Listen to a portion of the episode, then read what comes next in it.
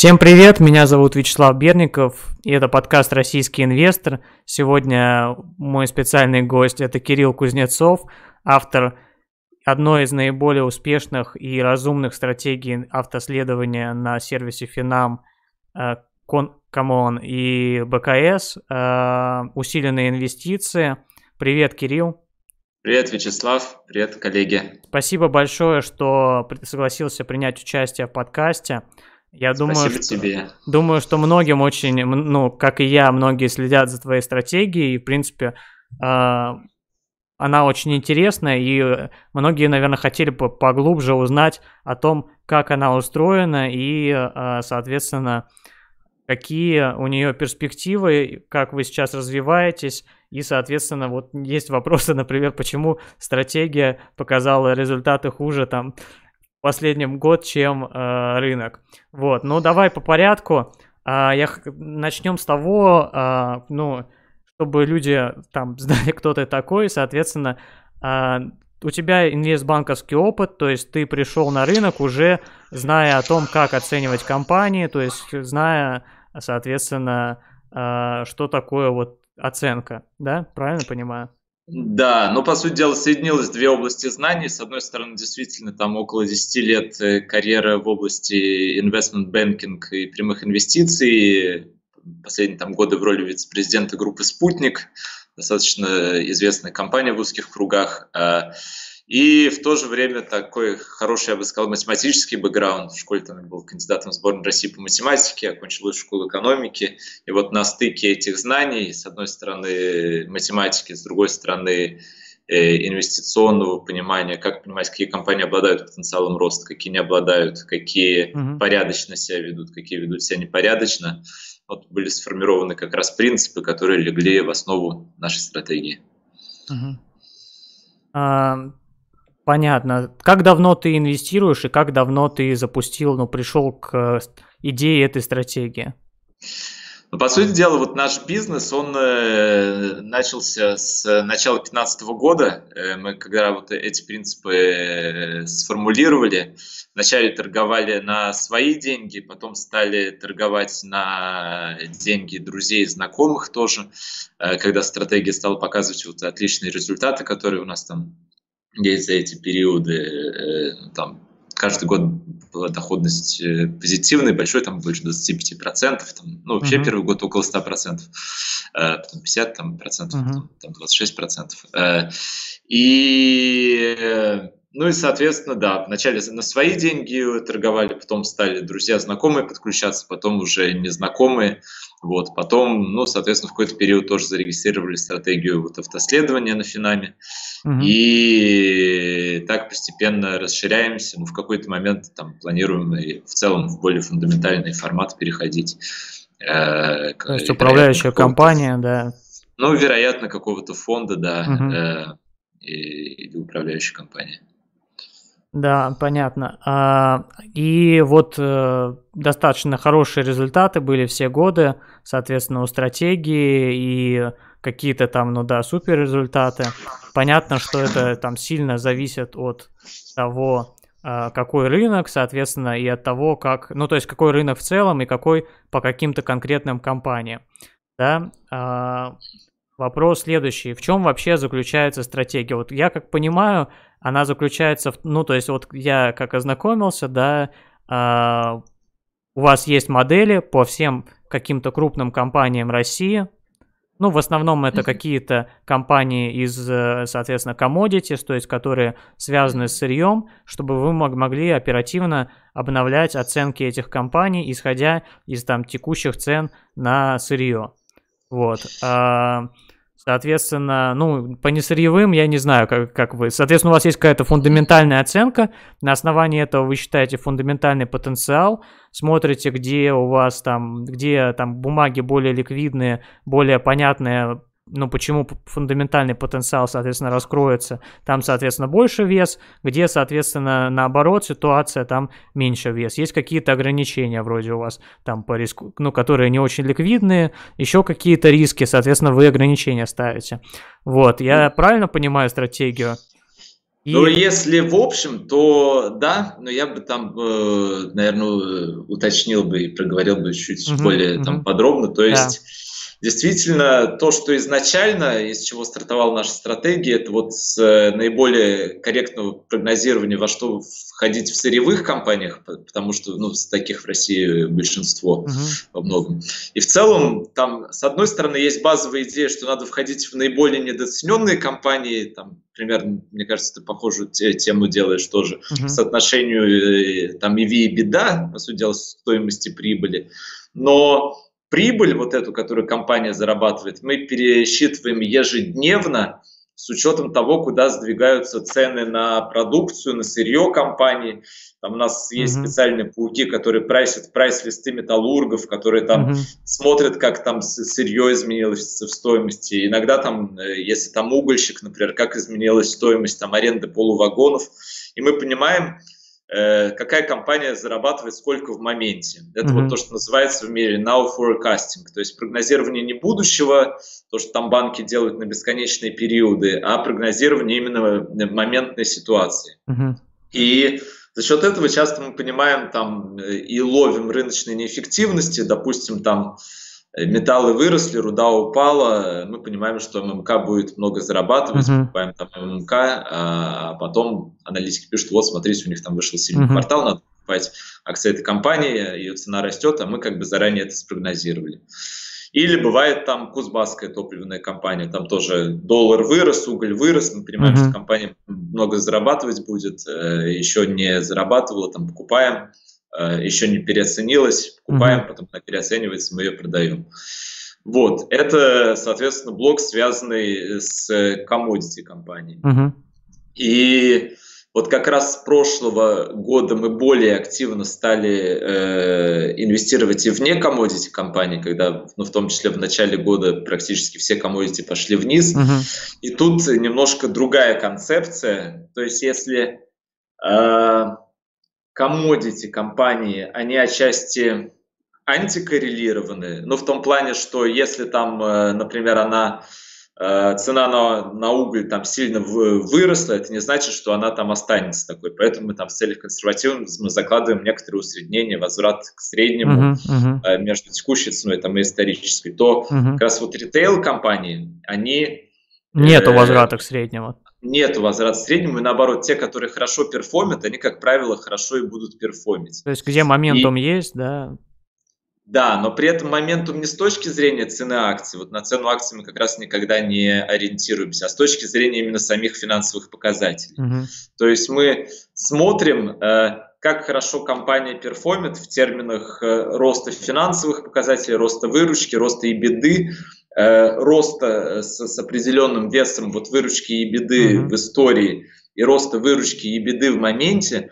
Ну и э, оказывается, что если компания там сейчас, ну понятно, там ускоряет развитие или там просто хорошо растет относительно аналогов, там uh-huh. какой-нибудь там Яндекс или Тинькофф или там uh-huh. детский мир, вот в который мы там, ну вот в Яндекс там и детский мир, например, uh-huh. активно инвестировали в том году и э, позитивно, э, то Э, вряд ли она там сейчас растет 30%, в следующий период будет расти 5%. Uh-huh. А есть компании, в которые, наоборот, там ну, не надо инвестировать, а как бы вот все там говорят, вот компания вроде не стоит недорого по мультипликаторам.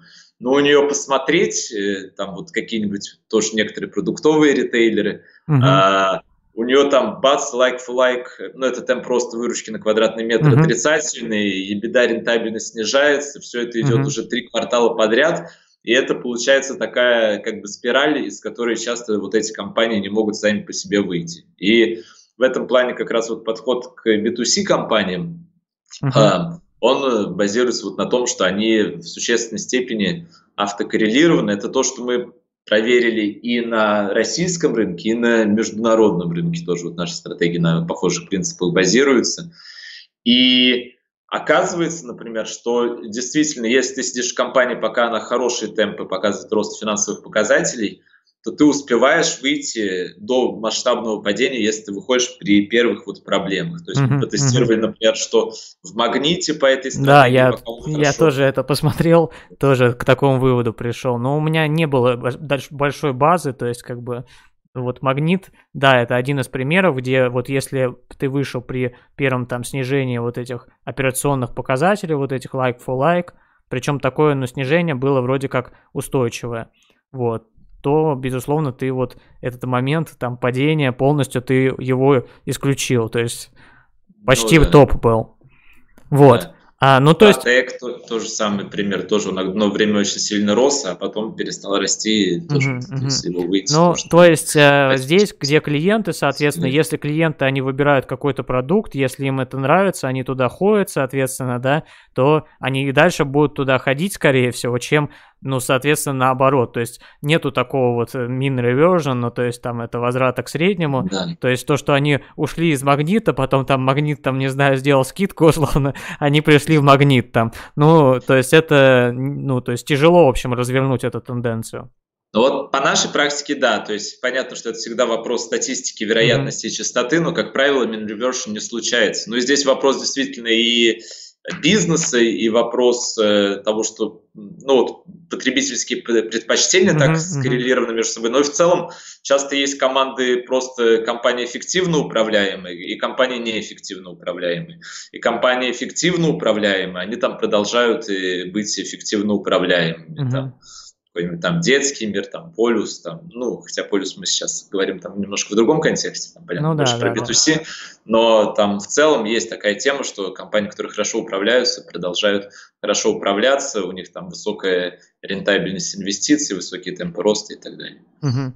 Еще я в твоей таблице, которую ты публикуешь, к, соответственно, к стратегии, я видел такую вещь, по-моему, потенциал технический там или что-то такое. Вот, у меня вопрос, ты то есть вы, соответственно, технически тоже как-то картинку используете, то есть на котировке вы как-то ориентируетесь по компаниям или нет?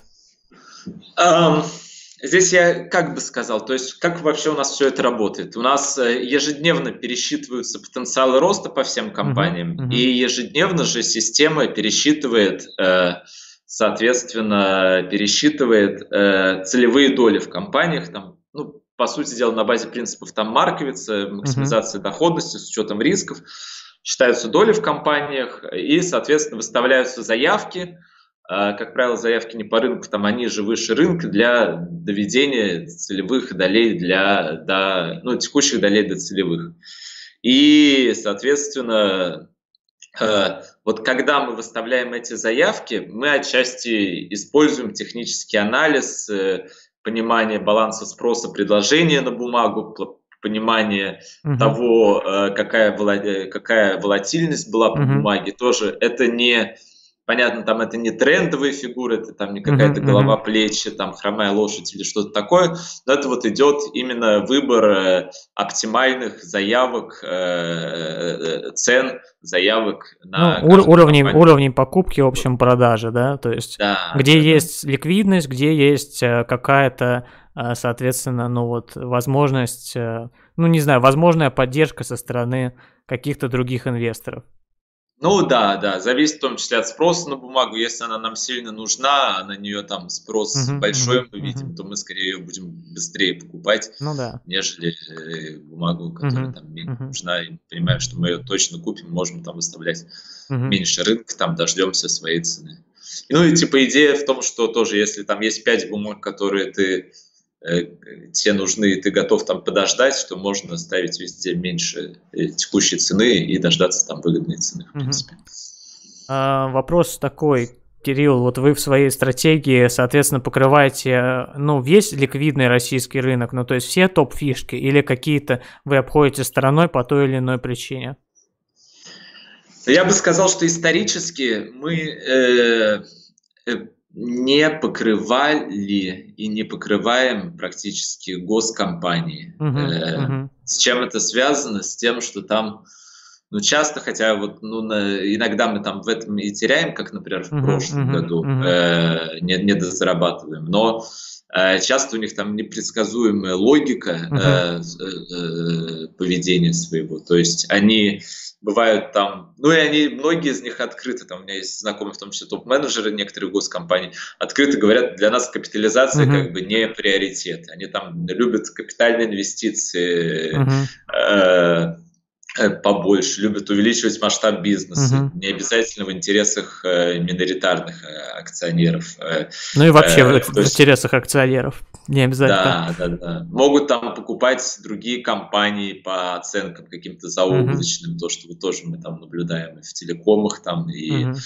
э, ну, в энергетике тоже бывает. Угу. Вот. И в этом плане э, есть такая проблема у них. Вот.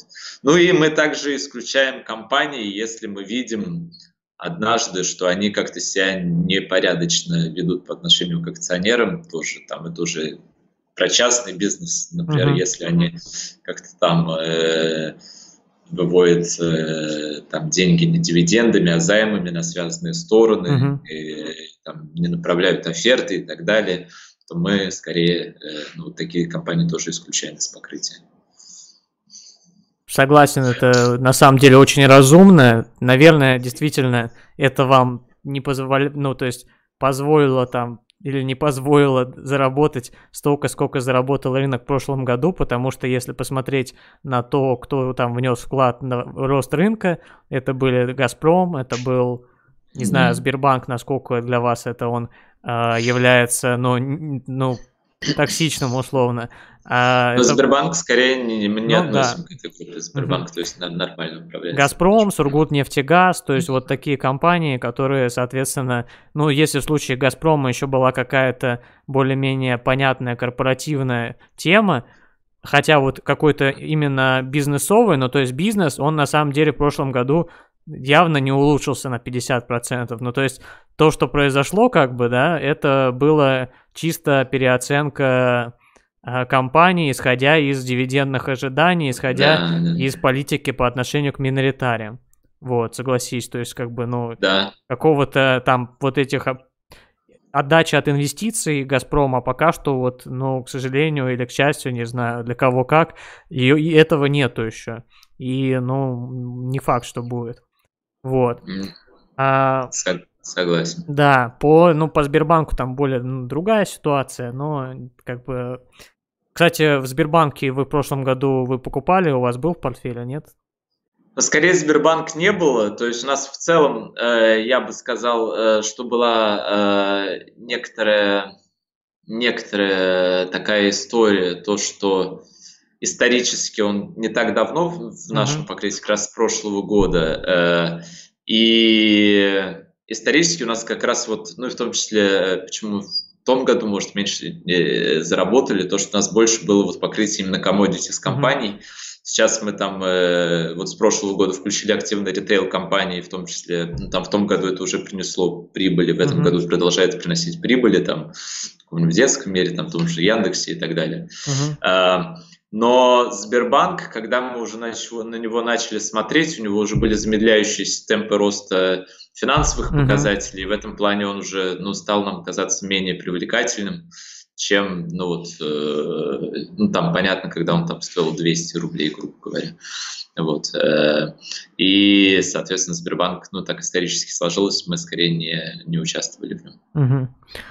А, также вот такой момент хотел под, про, про вашу стратегию отметить. Наверное, стратегия, она, ну, то есть наш рынок, в принципе, если посмотреть индексы, да, это довольно такая вот очень концентрированная тема. И поэтому, наверное, ваша стратегия сильно идет в разрыв э, с этим индексом, потому что вы, соответственно, ну вот у вас нет такой концентрации в этих бумагах, да, и, соответственно, э, Соответственно, вы, э, ну, то есть, в принципе, относительно индекса мерить не совсем может быть логично перформанс.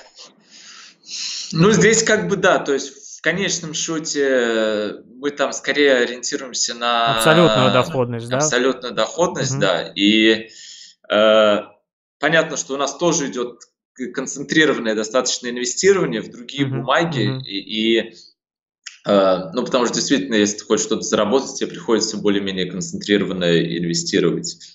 Uh-huh. Вот у нас есть, понятно, там ограничение на долю в одну бумагу, но я бы не сказал, что у нас там это спалено там по 20 бумагам. То есть часто бывает, что это три uh-huh. каких-то uh-huh. компании с крупными долями, потом там еще там 3, 4, 5 с менее крупными долями.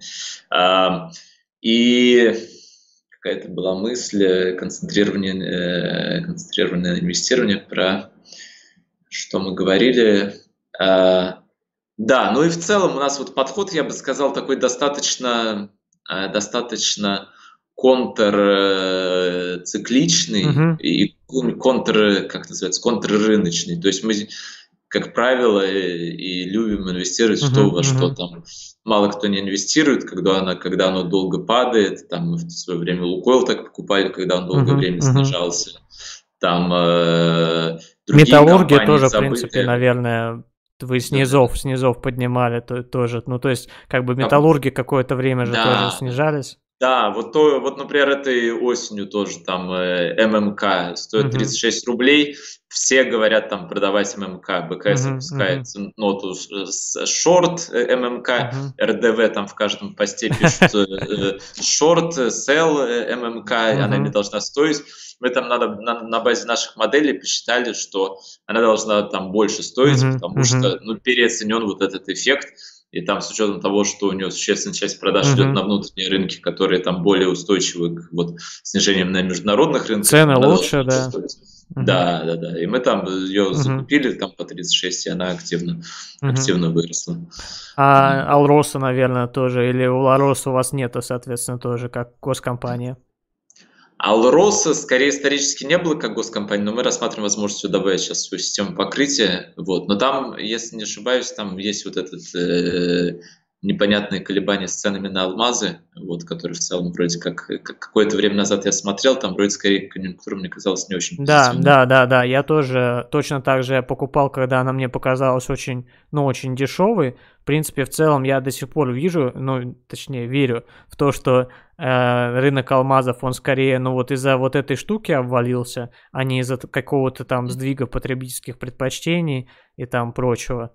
Но, ну и, и в принципе, ну, два игрока крупных на рынке алмазов, Алроса, Дебирс, если смотреть, то они показывают, что, uh, ну, предложение, в принципе, ну, то есть спрос будет больше, чем предложение, то есть есть какой-то дефицит в ближайшие годы, скорее всего, может быть на этом рынке. Вот, ну, то есть... Интересно. В целом а я... Там нет, да, вот этой темы, я просто там не глубоко погружен в тему, но я слышал, что там идет вот э, большой рост предложений со стороны искусственных алмазов, поэтому они падают. Или такой нет? Ну, смотри, Слушай. искусственные алмазы на самом деле занимают сейчас, э, ну, по-моему, не более 3% от всех вот, ну, то есть э, продаж.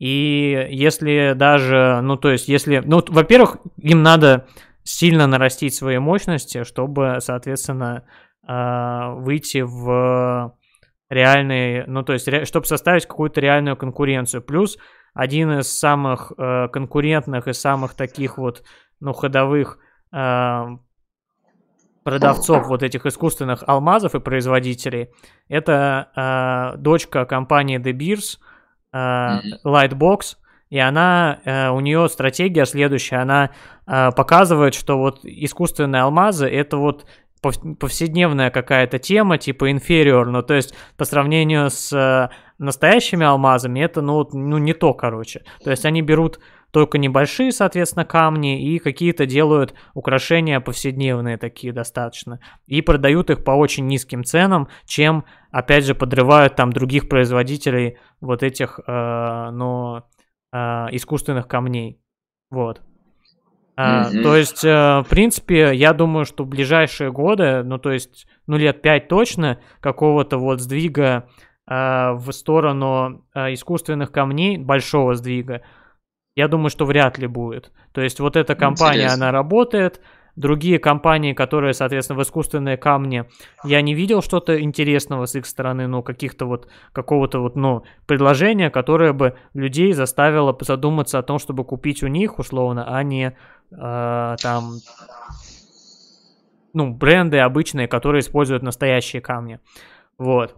И э, интересно сейчас вот... Э, российские команды CFA, они, э, ну вот, готовятся к чемпионату по, ну, Research Challenge, и вот они сейчас как бы оценивают Алросу. Я видел несколько э, там, репортов, конечно, ну, разные у людей мнения, то есть по поводу вот перспектив, и, в принципе, на основании этого именно как бы строится прогноз. Ну, то есть все, кто смотрят более-менее э, скептически на, ну, на вот как бы на то, что отрасль умрет, они у всех как бы, ну, вывод buy.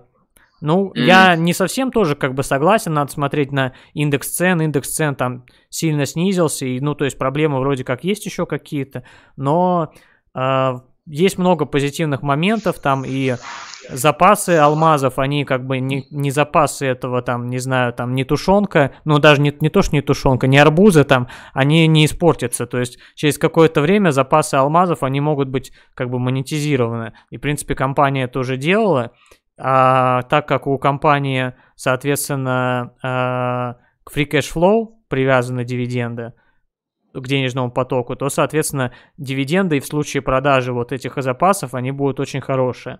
Вот, поэтому, на самом деле, вот есть много таких моментов. Я, ну вот, для меня по текущим котировкам, например, Алроса тоже это вот, ну, не такой вот неоднозначный бай, потому что все-таки непонятно по ценам и непонятно все-таки по восстановлению рынка. То есть, мне кажется, если рынок будет восстанавливаться, то цены, наверное, должны вы, вырасти, вот эти все индексы. Пока вроде как такого не видно.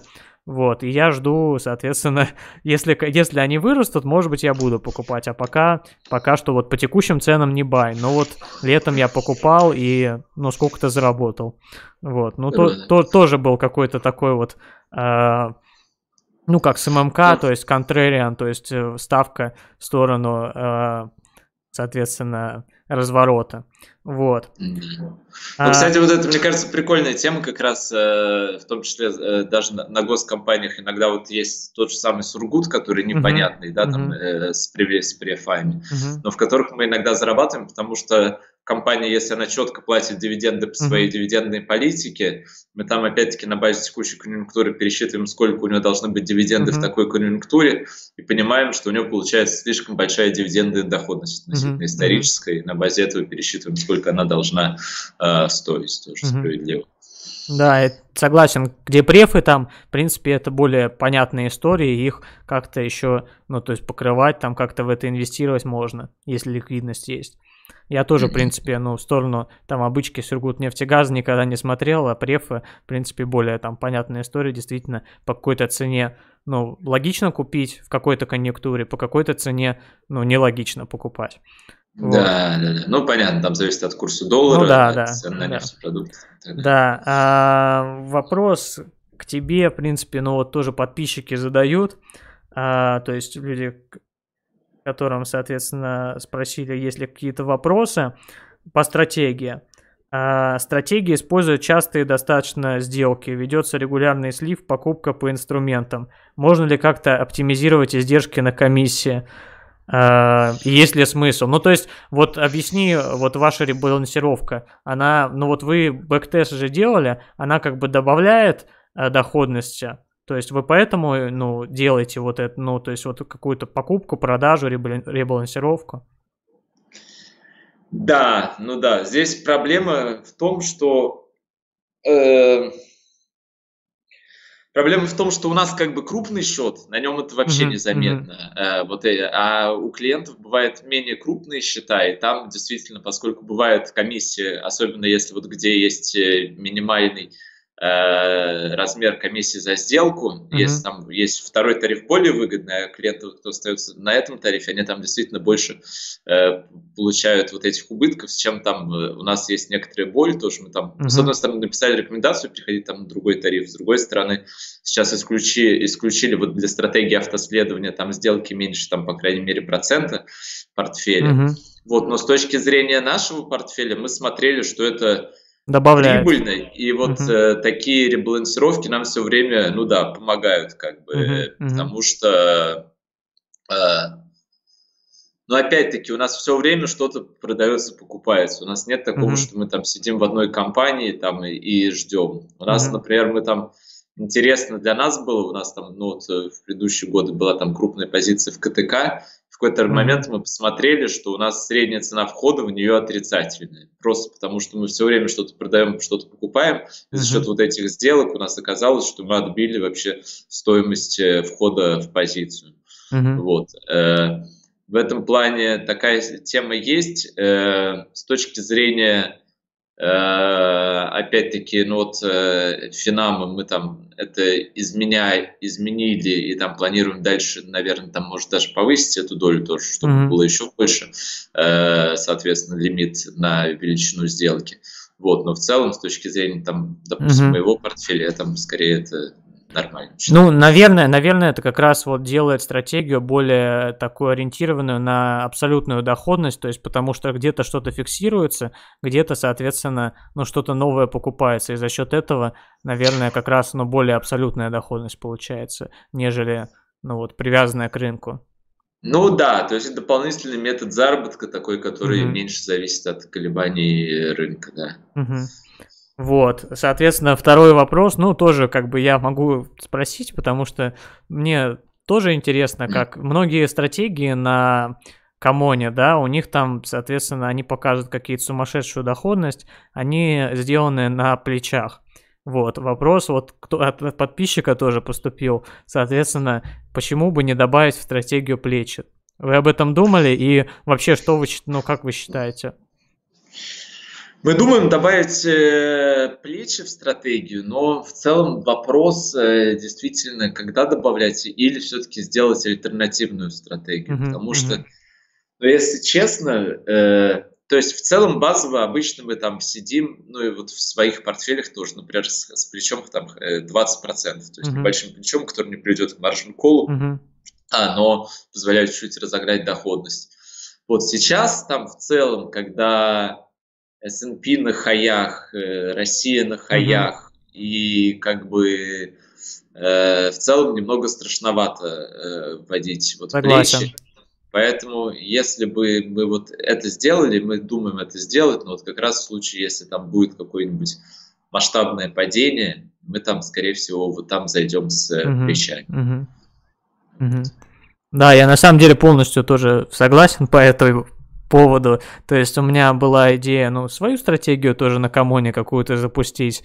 И, э, соответственно, многие действительно с плечами там. Ну, то есть, чтобы привлечь подписчиков, либо надо какую-то показать э, доходность, э, ну, э, устойчиво интересную, да, либо, соответственно, какую-то высокую. Если ты хочешь там соревноваться с другими, кто показывает высокую доходность, тоже, наверное, какие-то плечи придется брать.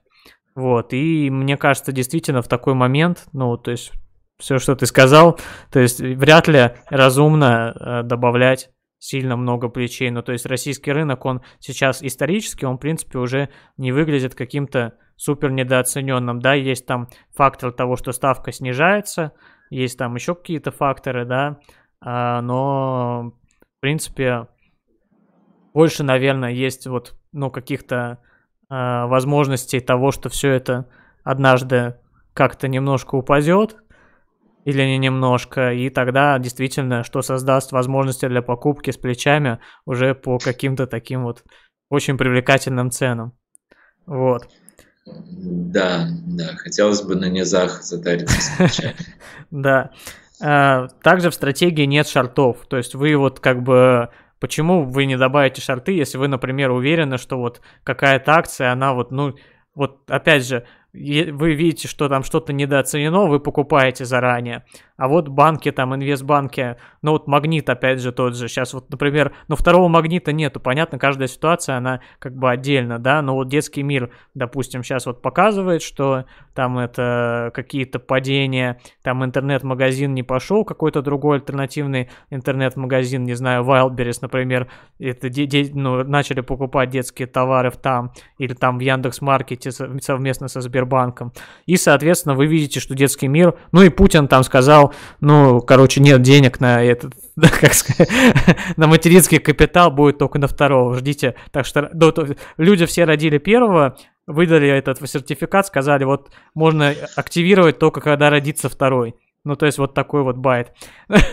вот, и, соответственно, э, ну, то есть э, шарты в такой ситуации, в какой-то, да, ну, то есть... Э, Или какая-то сырьевая компания оторвана от реальности.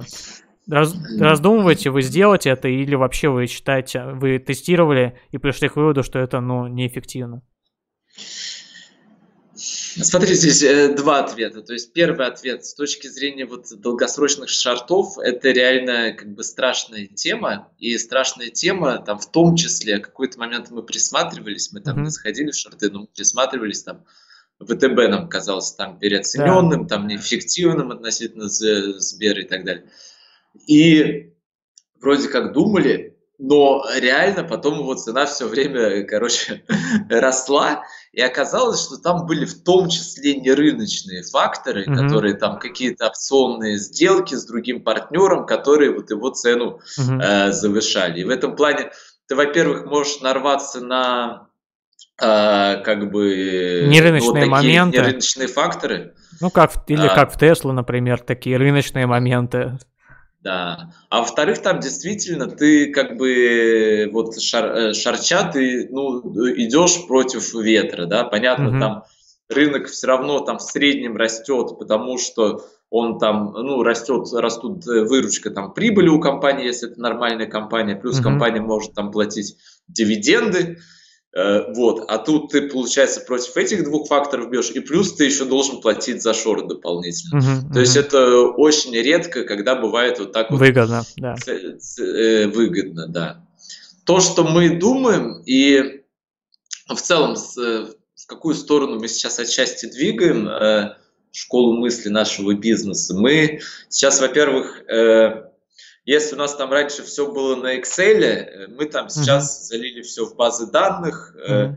у нас все, э, ну, пока еще там большинство расчетов идет в Excel, но в какой-то момент мы думаем их заменить теми расчетами, которые у нас уже идут в, базе, в базе данных. И э, на сервере у нас там считается, какая компания сколько начинает зарабатывать, какой потенциал роста, все это в ежедневном режиме, все это, соответственно, э, там тоже мы сейчас делаем backtesting, там вот э, в том числе нашей базовой стратегии, другие стратегии на далекие там uh-huh. временные горизонты.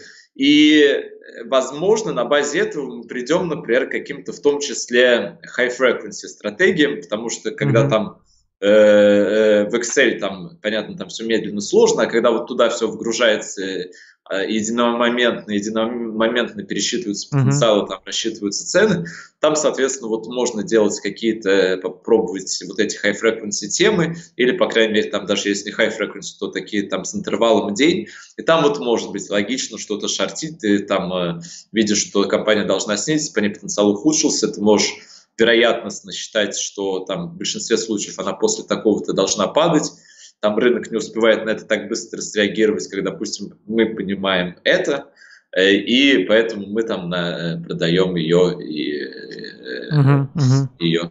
То есть это идет некоторый некоторые исследования у нас есть и желание еще глубже копнуть и понять, вот как бы это ДНК комодити компании, потому что понятно, это вопрос, там вот цена на уголь выросла uh-huh, там uh-huh. на 10%, компания там полностью адекватно учитывает это, не полностью mm-hmm. адекватно, как это максимально корректно учитывать с точки зрения вероятности там, того, что там цена на уголь вернется, не вернется и так далее. Mm-hmm. Вот мы такие некоторые, такую исследовательско-научно, но в то же время IT-работу тоже там сейчас делаем.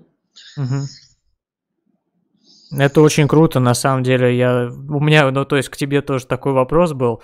Там в этом плане вы как-то развиваетесь, потому что, ну, в США, в там в мире многие переходят вот в эту тему, а тем более, что ты еще и, ну, математик, а, наверное, тебе это тоже как-то, ну, более понятно, и в том, ну, понятно, что это интересно. Российский рынок, он, ну, не самый эффективный, поэтому мне кажется, что, ну, да, много здесь там есть по ликвидности ограничения, да, но как бы что-то заработать зато можно, вот.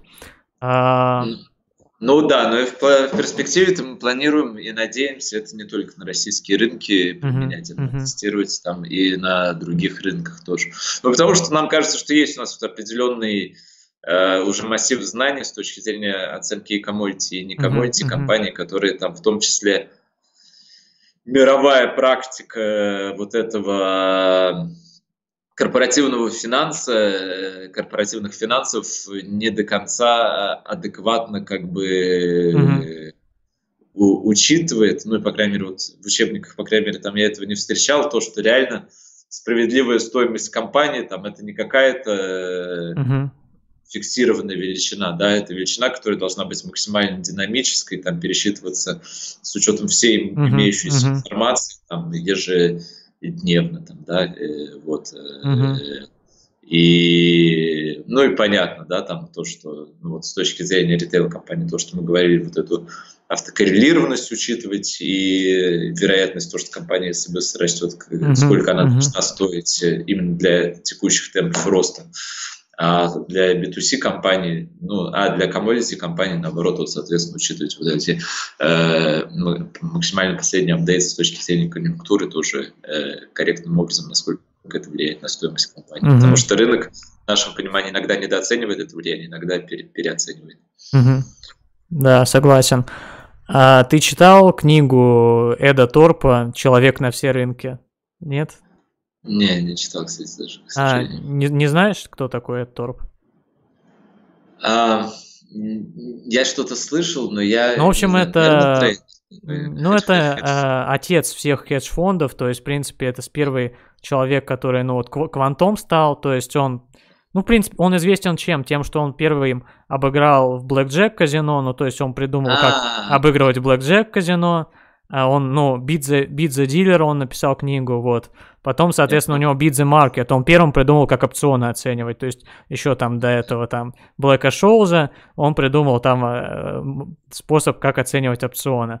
Вот, суть просто в том, что когда он начал создавать свой хедж-фонд, ну, он том числе сначала он на опционах зарабатывал, потом он как бы это стало, ну то есть эти опубликовали свою формулу, там она это стало более там эффективно, и он еще какие-то стратегии начал придумывать, и вот одна из стратегий, но он чисто хедж, ну то есть там он ну на абсолютную доходность ориентировался, то есть он не э, вот, но он также пытался там разобрать, условно, вот компания, да, от каких факторов она, соответственно, зависит, от каких ресурсов, и попытаться каким-то образом, ну, вот, создать такую, ну, то есть, находить ситуации, когда, ну, вот, соответственно, компания от какого-то ресурса, она отклонилась, и зарабатывать вот на этой разнице. В принципе, по-моему, вот, создатель Цитадель, ну, хедж-фонда, он э, вообще получил от Эда Торпа, когда ну, у Эда Торпа, в общем, закрыли бизнес, там комиссия по ценным бумагам, какие-то там были претензии к нему, и э, вот он, по-моему, создателю Цитадель передал, соответственно, свои знания, и он на этом хедж-фонд свой создал. Вот, ну, в принципе, книга интересная, советую всем почитать. Вот. А, а это не он, кстати, вот, может, даже он, да, вот выработал формулу еще, типа, если ты, допустим, в казино, Э, и ты с вероятностью 60% угадываешь ставку, то сколько тебе на... и у тебя есть 100 рублей, сколько тебе надо ставить, чтобы максимизировать? Нет, нет, он не, он не придумал эту формулу, но он был первым, кто эту формулу ну, Э, использовал в казино и вообще, ну вот на финансовых рынках предложил использовать. У него тоже есть книга, называется Келли Criterion, ну вот, а, э, Келли да, критерий да. Келли, и, ну, придумал Келли, соответственно, математик, он, по-моему, занимался вообще теорией информации. Я, если честно, не знаю, как там это, ну, то есть критерий Келли в теории информации используется, но вообще интересно. Но я вот э, сколько как бы, ну, на финансовую именно тему, да, а, ну, то есть это очень вероятностная тема, то есть ты должен понимать хорошо, какие у тебя вероятности в данном случае. А вот инвестору как это использовать, если честно,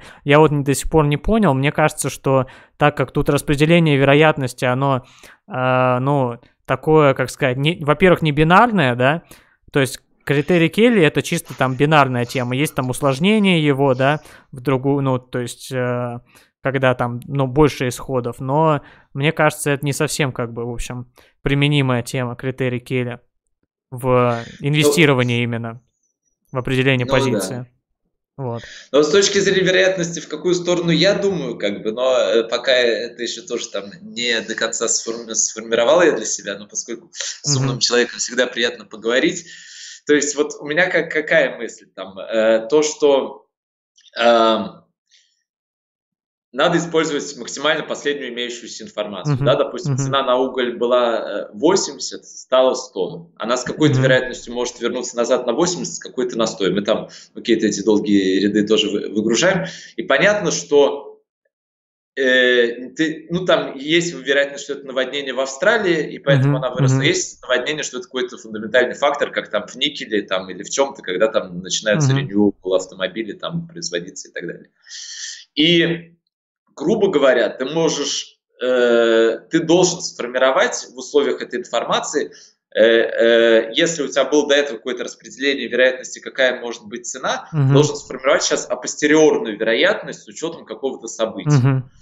И также там, допустим, если компания росла там 10%, сейчас росла 40%, какие вероятности того, что и какое среднее ожидаемое угу. э, ее там будущие темпы роста, роста да. с учетом апостериорной, ну вот, а, апостериорной, с учетом того, что сейчас она растет вот так вот. Угу. И э, как бы получается, что ну ты вот э, эти будущие как бы темпы роста дал, дал ну или цены там на продукцию, что uh-huh. отчасти, мне кажется, есть параллель между ними, э, можешь привязывать вот э, в том числе к текущим темпам роста, и таким образом это как бы все встанет вот эту классическую теорию корпоративных финансов, когда э, вроде как э, компания это приведенная стоимость будущих денежных потоков, будущие денежные потоки э, динамические, вероятностные, вероятностные. Да, но эта вероятность как бы зависит угу. в существенной степени от того, что происходит сейчас, да. Ну, безусловно, да, наверное, есть такое, да.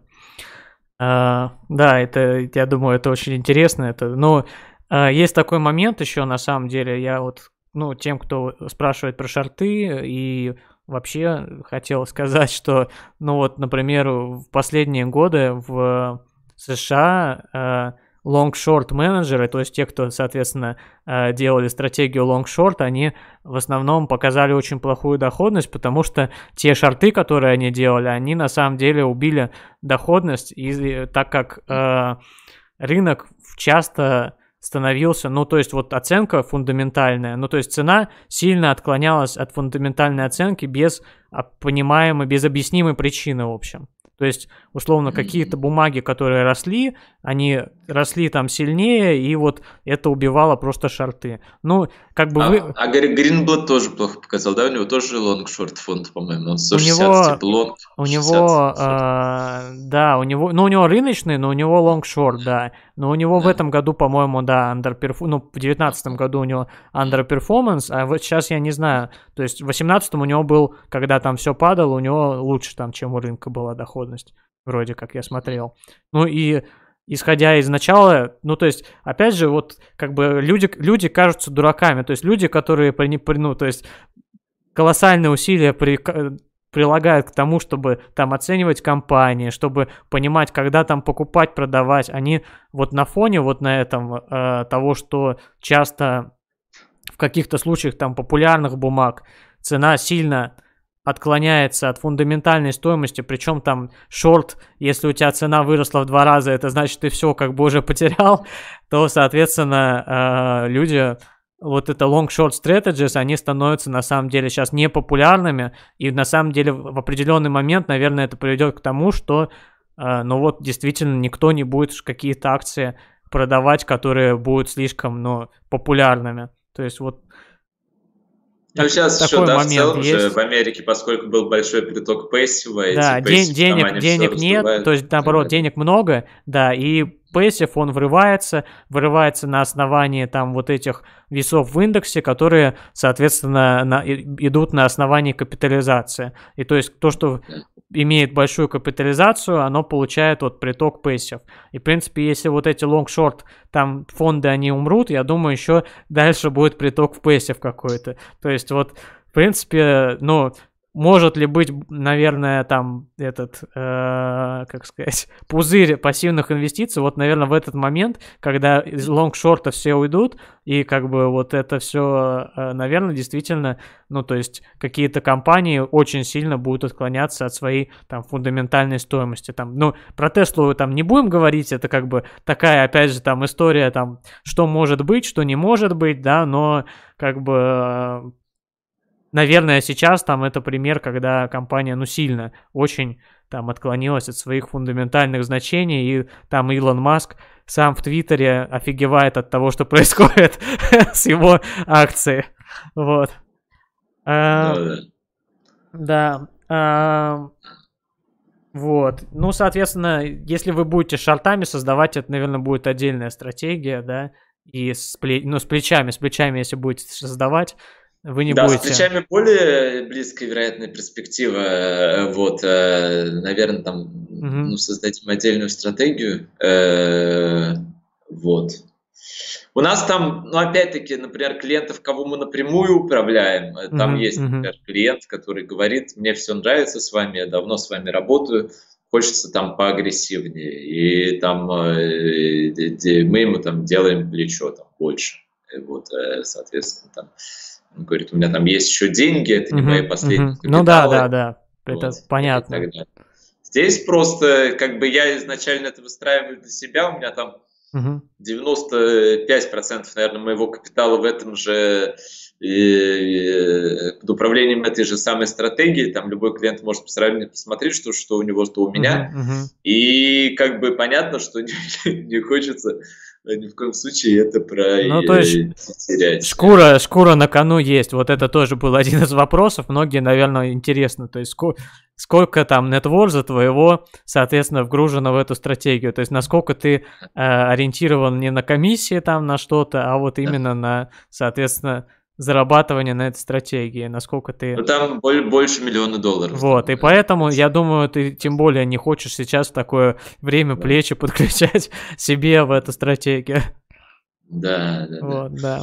Да, ну и при этом у нас, кстати, все это максимально прозрачно. Там любой клиент может там э, запросить брокерский отчет по моему счету, там посмотреть, что, что у него, то у меня там и так далее в этом плане.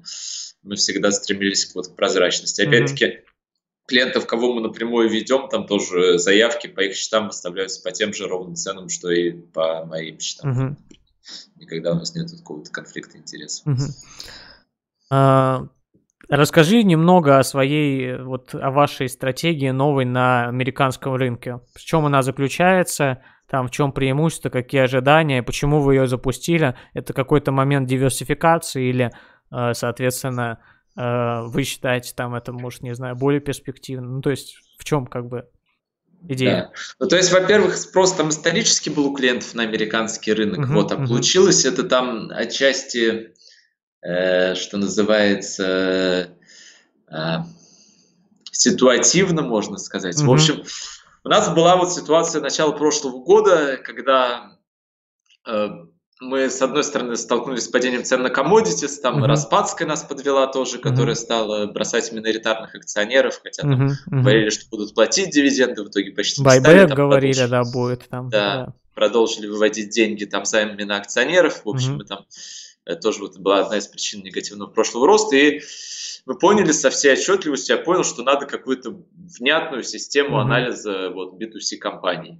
И uh-huh. э, как для начала, э, с учетом текущих темпов роста, э, и для начала сформировалось такое понимание, что вот в принципе, в принципе, прикольно быть в компаниях роста, не прикольно быть в них э, два, в двух э, ситуациях. Там, когда они стоят слишком дорого, там выше mm-hmm. там, мультипликатора исторического, там, допустим, на 7, уровне 75% перцентиля, э, либо когда они перестают быть компаниями роста, когда вот у них начинают там сильно затухать э, финансовые mm-hmm. показатели или просто сокращаться темпы роста.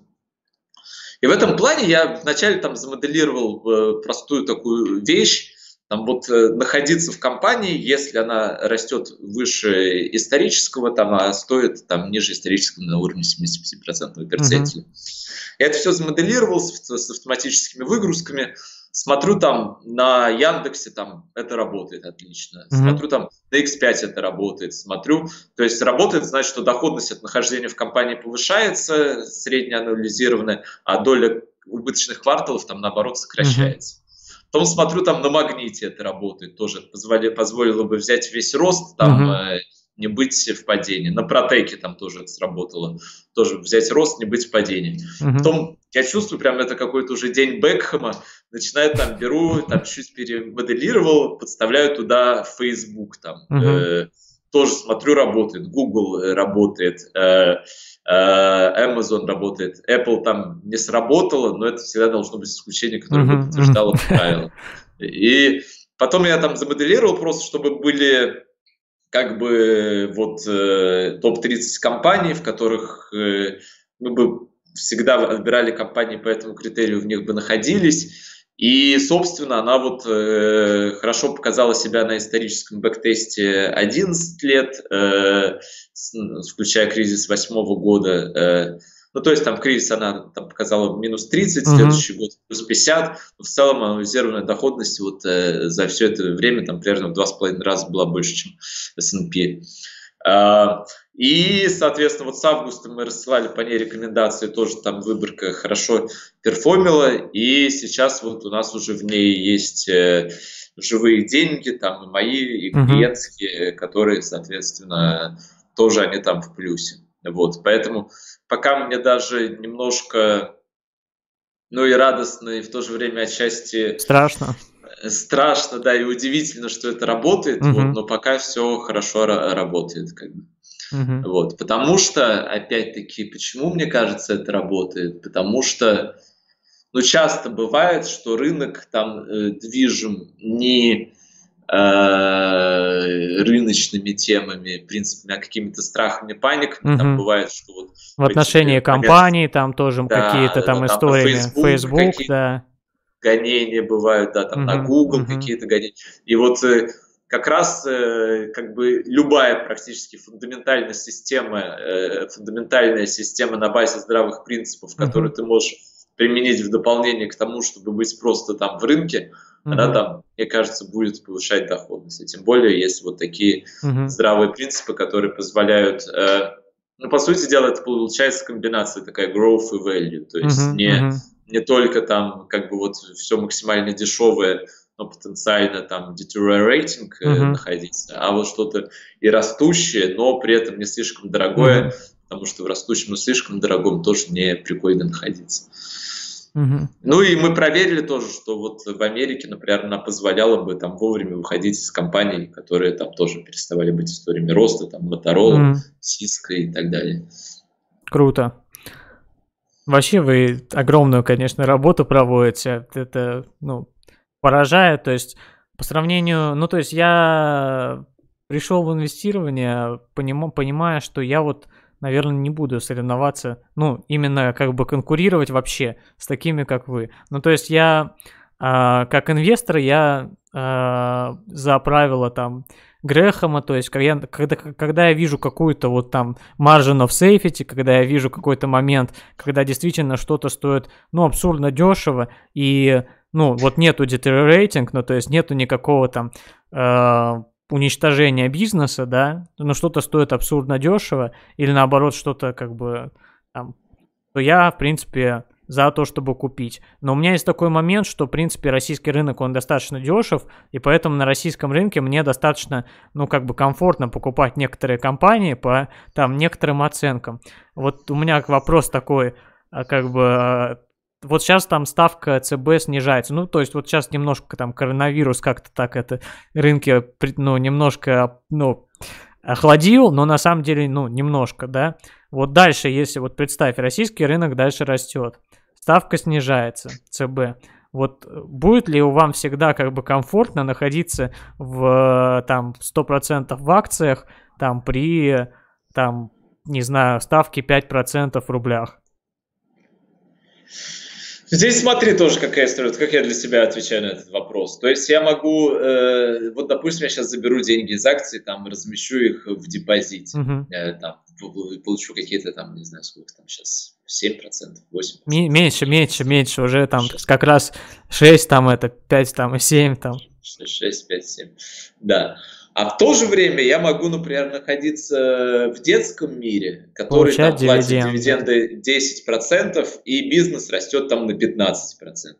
То есть, если он будет расти даже на 10%, там, у меня получается аннулизированная доходность, там, ну, грубо на пальцах, там 20%, 10% будет расти стоимость бизнеса э, и его дивиденды, угу. 10% сам дивиденд. Угу. Могу, если я хочу, находиться в полюсе, который платит там могу там в долларах получать 0% на депозите, могу uh-huh. в полюсе там получать 4% uh-huh. дивиденд там долларовый, и при этом там э, у него исторически там увеличивалось производство там в среднем на 7% uh-huh. тоже. То есть примерно там 10% долларов. Кирилл, ну смотри, у меня вопрос другой. Вот как бы, окей, по текущей оценке, понятно, да, история там депозиты и против там детского мира. Но вопрос, вот представь, что по дивиденды будут по детскому миру те же вот 5%. Там, ну и ставка 5%, дивиденды 5%. Вот мы дошли до таких оценок на рынке. Что ты будешь делать? Или ты не веришь, что такое возможно? Нет, ну теоретически такое возможно, то есть опять-таки здесь есть э, другие там компании, по которым всегда есть. Э, здесь вопрос, э, как сказать, то есть базово пока мы скорее более вероятно, что будем находиться в рынке и в какой-то момент просто там увеличим mm-hmm плечо при падении, там будем собирать больше денег, угу. потому что вот этот момент ну, кризиса как бы достаточно сложно все-таки предсказать. Угу. И мы вот как раз ну, пожалели отчасти, потому что вот э, еще один из факторов того года, когда там все value инвесторы говорили, что американский рынок перекуплен, mm-hmm, что он должен mm-hmm. упасть, там Баффет, э, все другие, там, Они сейчас говорят, да. Рейдалио, да. И мы там тоже, ну, там все, как мы тогда тоже вроде тут тоже дороговато, комодити спадают, там, э, продали там э, и примерно 50% держали в кэше. Uh-huh. Э, вот. Это, с одной стороны, там сгладило наши просадки, там и на просадках мы там наращивали доли, на... Uh-huh а, откупах, ну, на, на росте, наоборот, сокращали. Но в целом это была, мне кажется, неправильная стратегия, потому что э, все равно там как бы э, не знаешь, не знаешь, когда это произойдет. Mm-hmm. Вот. Опять-таки, если там, ну, будут какие-то прям совсем уже там э, потенциалы у нас там, например, отрицательные у всех компаний, uh-huh, наверное, uh-huh. мы не будем находиться, если потенциал отрицательный. Понял. То есть у нас все равно есть такое, что мы там считаем потенциал, потенциал там должен быть хотя бы 20%. А что вы закладываете в ставку дисконтирования по компаниям? Вы какую модель используете? Мы как раз ставку дисконтирования не делаем. Нам, ну, как раз, например, вот на базе моей работы в IB я знаю, что есть там 10 способов посчитать ставку Да, я понимаю. Да. всегда это кто как хочет, кто так и считает. Мы скорее берем э, мультипликатор по компании, э, сравниваем его с историческим мультипликатором. Угу. Э, и сравниваем со средним мультипликатором. Ну, так... Мультипликатор именно к э, и беде вот в текущей конъюнктуре. Ну, тогда для вас когда-то действительно станет все дорого, и, ну, такое возможно, если ставки снизятся. По идее, мультипликаторы должны вырасти, соответственно, для вас все станет дорого. Вот. Ну, да, ну, посмотрим, да, поживем, да. увидим. Надеюсь, мы до этого момента там заработаем хорошую доходность, и что как минимум не будем переживать, что мы не купили там, ну, не держим акции по текущим там оценкам. Вот. А, если, а, соответственно, какие-то, может быть, ты посоветуешь книги, которые почитать там инвесторам? Да. Есть у тебя ну, какой-то То, что мне нравится, книга там, э, ты наверняка ее там тоже знаешь, вот этот, uh, Greenblatt uh, Little Yellow Book That Still Beats the Market. Uh-huh. Uh, дословно, если переводить, маленькая желтая книжка, которая все равно там побеждает рынок. Uh-huh в России она как-то по-другому называется, маленькая книга победителя рынка акций. Да, да. Ну, смысл в том, что он показывает, что вот простыми именно вот такими угу. э, способами можно обыгрывать рынок, потому что он бывает неразумный, просто если угу. применять угу. вот к этому э, угу. количественный подход. Э, угу. Вот. Я также читал, и тоже мне понравилось э, вот эссе Уоррена Баффета об угу. инвестициях. Угу. Сейчас э, мне нравятся подкасты, которые там тоже э, достаточно много знаний дают и интересные, вот, э, и там лучшие управляющие бесплатно делятся своими знаниями, мыслями. Uh-huh. Есть э, The Investors подкаст, э, есть э, подкаст э, Джесси Фелдера, э, Super Investors, э, есть... Э, есть вот блог э, еще достаточно крутого инвестора в small cap, э, Эрик Синамонт, по-моему, его зовут. Uh-huh. Он тоже как раз Absolute Return стратегию разработал, какую-то uh-huh. часть времени находился вообще вне рынка, заработал при этом 40 там, процентов, если не ошибаюсь, анализированную доходность 20 лет. У него на части похожая стратегия, он по компаниям понимает, сколько они сейчас зарабатывают, uh-huh. сколько должны зарабатывать, находит вот просто такие недооцененные, говорит, там есть, например, там какие-нибудь газовые дистрибуторы, которые вообще легко считаются на базе моделей, и вот я свои модели веду там и по разным компаниям понимаю, кто там сейчас недооценен. Он там mm-hmm. делает вот, тоже там исторически цикловое там, некоторые усреднения, чтобы не заходить на пики отрасли. Mm-hmm. Вот. Э, очень крутой тоже mm-hmm. э, чувак. Спасибо большое за рекомендации. Я от себя добавлю, не знаю, знаешь ли ты такой подкаст, есть э, подкаст у э, университета, где э, Грехом а, как называется сейчас? Почему-то из головы вылетело. Не Вортом. А... Value Investing with Legends. Это Columbia Business School. А, вот э, очень крутой подкаст, там и Greenblatt приходил, там, в принципе, выпускники многие этой Columbia Business School, либо там кто преподавал в этой Columbia Business School. Ну, то есть вот советую тоже этот подкаст Value Investing with Legends. На самом деле очень ну, вот, крутой, тебе советую. Вот. А, спасибо, вопрос, спасибо. Вопрос по какой совет можешь дать вот рядовому инвестору? Вот человек как бы недавно пришел, сейчас же большая волна инвестиций на российском рынке. Ну, понятно, там я, например, посоветую найди там это управляющего такого, как вот Кирилл Кузнецов там, и присоединись к его стратегии. Желательно, конечно, там, не знаю, с разумным какой-то, э, ну, с разумной комиссией, не знаю, там, ну, я на Финаме как бы не анализировал, сколько это получается, там, да. сколько комиссия съедает от, ну, альфа. Вот, но как бы вот такого человека найди. Вот, но, соответственно, ты вот если можешь дать какой-то совет, какой ты дашь совет начинающему инвестору? Но здесь вопрос, если человек хочет развить в себе угу. эти компетенции, то там как бы это тоже тема и это путь. Здесь понятно там э, ну, во-первых, мне кажется, инвестировать это круто, и, и всем там я советую инвестировать. Uh-huh. Uh-huh. Кстати, вот говоря, там о таких базовых книгах есть там вот книги Киосаки, да, да, там то, что с каждого своего дохода надо что-то откладывать в свой инвестиционный капитал, чтобы в какой-то момент стать э, э, финансово независимым. Богат, финансово независимым, да, там, богатым человеком. Вот. А, но с точки зрения там, опять-таки, вот инвестирования, я бы не советовал э, ожидать, что это какая-то прикольная, легкая, такая mm-hmm. горячая тема, как вот сейчас во многих телеграм-каналах, там вот фигуры, там огонь, короче, вот я инвестировал в это, закрою поэтому. Ну, вот очень много такого трэша идет. Э, и э, в отличие от канала усиленные инвестиции, надо сказать, э, от канала, точнее, долгосрочные инвестиции. И э, что, соответственно, здесь нужно будет, и что надо будет ожидать, что это все равно там работа с цифрами. Это какие-то скучные Excel-таблички, которые тебе надо будет вести, надо будет в какой-то момент выработать э, свой подход э, и вот, соответственно, вести эти Excel-таблички, анализировать компании, анализировать отчетности, анализировать презентации и так далее. Да, uh-huh. там, можно послушать какие-то там вебинары на эту тему. Uh-huh. Там, э, э, и в целом, там, да, но надо будет в это э, погружаться. Оптимально там, конечно, э, если там какой-то есть опыт небольшой или понимание там из сферы бухгалтерского uh-huh. учета.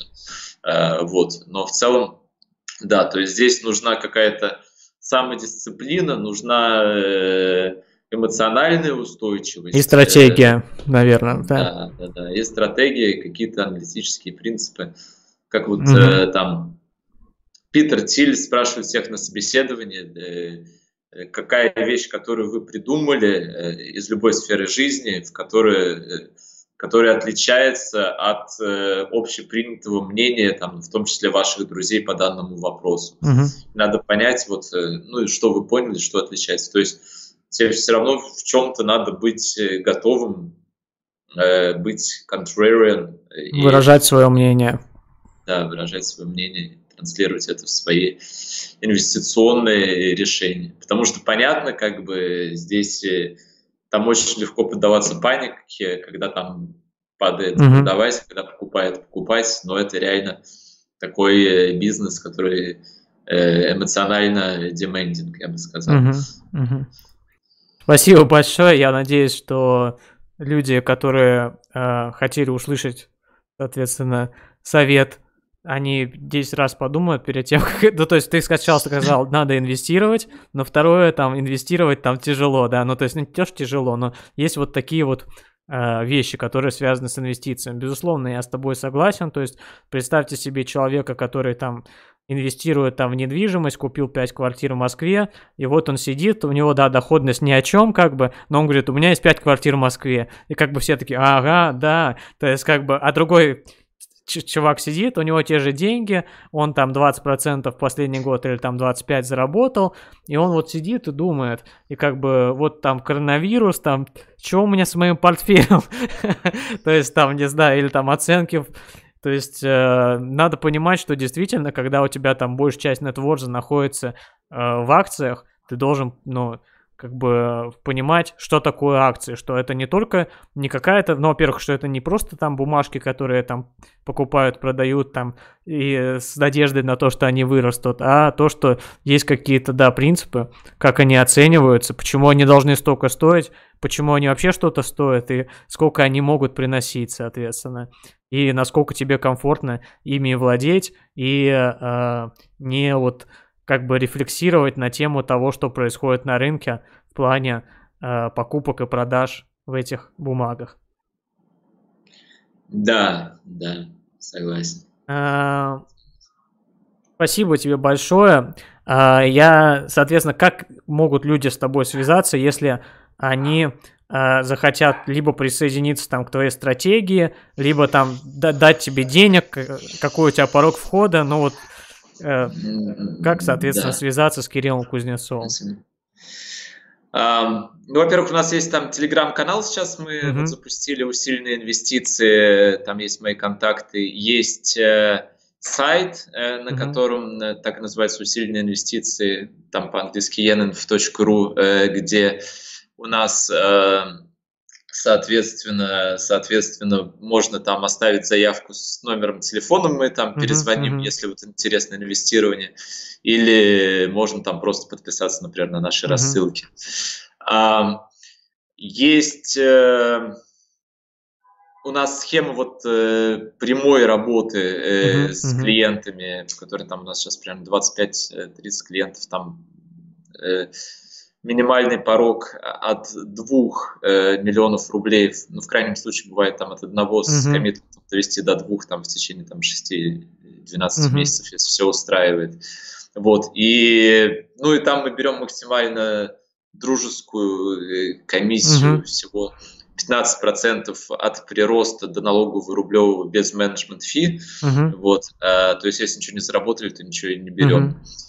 Вот. А, есть тема то, что у нас... Э, сигналы.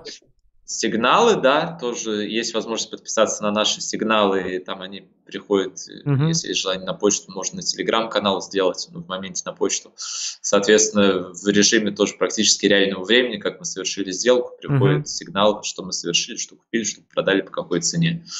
Вот, и скоро, наверное, мы там сделаем тоже, чтобы можно было сделать э, даже без автоследования Финамовского, uh-huh. э, чтобы можно было настроить синхронизацию своего брокерского счета uh-huh. с нашим счетом. Вот тоже будет такая возможность э, на нашем сайте. И, ну и да, есть стратегия автоследования, там, Финам uh-huh. БКС, сейчас мы в БКС запускаем, э, соответственно, вот, э, наверное, там будут чуть более выгодные условия, чем в Финаме. Вот, в Финаме там временно мы на российскую стратегию там приостановили подключение, но, uh-huh. возможно, скоро снова подключим. Есть возможность на американскую в том числе подключать. Вот она там тоже в плюсе сейчас. Uh-huh. Вот. Но и в целом, если любые вопросы, предложения, комментарии, там всегда mm-hmm. мы очень открыты. Mm-hmm. Просьба писать, звонить. Mm-hmm. Спасибо огромное, Кирилл, э, что поделился, соответственно, всеми своими, э, ну, какими-то там находками, э, с тем, как работает твоя стратегия. Я думаю, что после этого подкаста, конечно, может там не вырастет количество в два раза подписчиков, но люди заинтересуются, и люди обратят внимание, и, ну, на мой взгляд, твоя стратегия, она отвечает параметрам, ну, и то, что, соответственно, есть какая, ну, то есть есть разумная составляющая, то есть понятно, почему это работает, и то, что, соответственно, я думаю, что многие люди, они смогли бы в ней сидеть, то есть она, в принципе, не так сильно, опять же, зависит от рынка. Поэтому, ну, вот всем рекомендую, в принципе, стратегию Кирилла. Совет, желаю Кириллу дальнейших успехов на российском рынке развиваться, на американском и там на других глобальных рынках тоже, я думаю, в принципе, сейчас есть интересные э, возможности. Вот. Спасибо, Кирилл.